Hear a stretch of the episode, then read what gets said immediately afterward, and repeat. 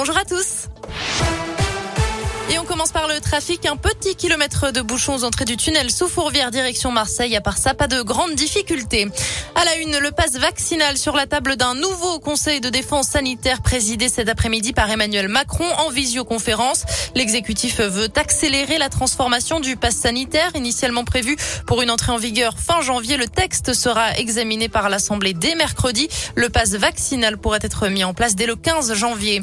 D'autres mesures sont envisagées pour freiner la propagation du Covid et du variant Omicron. Samedi, on a franchi la barre des 100 000 nouvelles contaminations. Dans ce contexte, les vacances de Noël seront-elles prolongées face à l'explosion des cas de Covid en France? Une cinquantaine de soignants ont signé une tribune dans le journal du dimanche. Ils réclament le report de la rentrée scolaire. C'est aussi la proposition de plusieurs membres de l'opposition, mais selon plusieurs médias, cette piste ne sera pas retenue. Coup dur pour les compagnies aériennes. Près de 8000 vols ont été annulés pendant le week-end de Noël partout dans le monde. Des dizaines de milliers de liaisons ont aussi été touchées par ces perturbations. Ça devrait se poursuivre aujourd'hui et demain en cause un manque de personnel. Certains sont en quarantaine à cause de l'épidémie. Dans le reste de l'actualité, la mort du réalisateur québécois Jean-Marc Vallée, cinéaste qui s'est fait connaître avec Crazy et à qui on doit notamment Dallas Buyers Club, nominé aux Oscars, le film Café de Flore ou encore la série Big Little Lies. Il s'est éteint le jour de Noël à l'âge de 58 ans. Un couple d'octogénaires avait été retrouvé dans une voiture plongée dans une rivière au printemps dernier. Le parquet du tribunal de Villefranche-sur-Saône vient de classer l'affaire sans suite. Les deux corps avaient été repêchés un mois après la disparition du couple au mois de mai.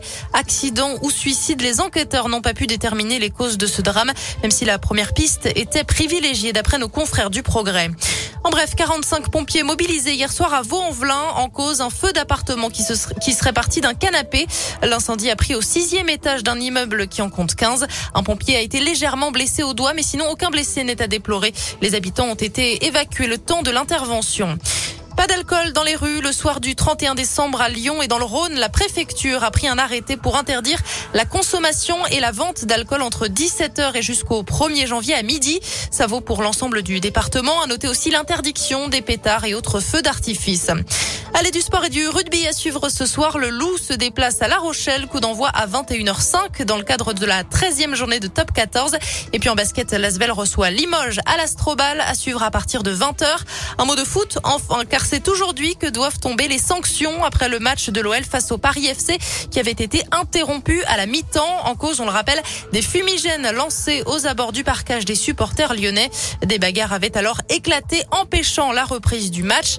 La FFF pourrait faire rejouer le match ou bien décider d'un vainqueur sur tapis vert. C'est la fin de cette édition. Je vous souhaite une excellente journée à l'écoute de Radioscope.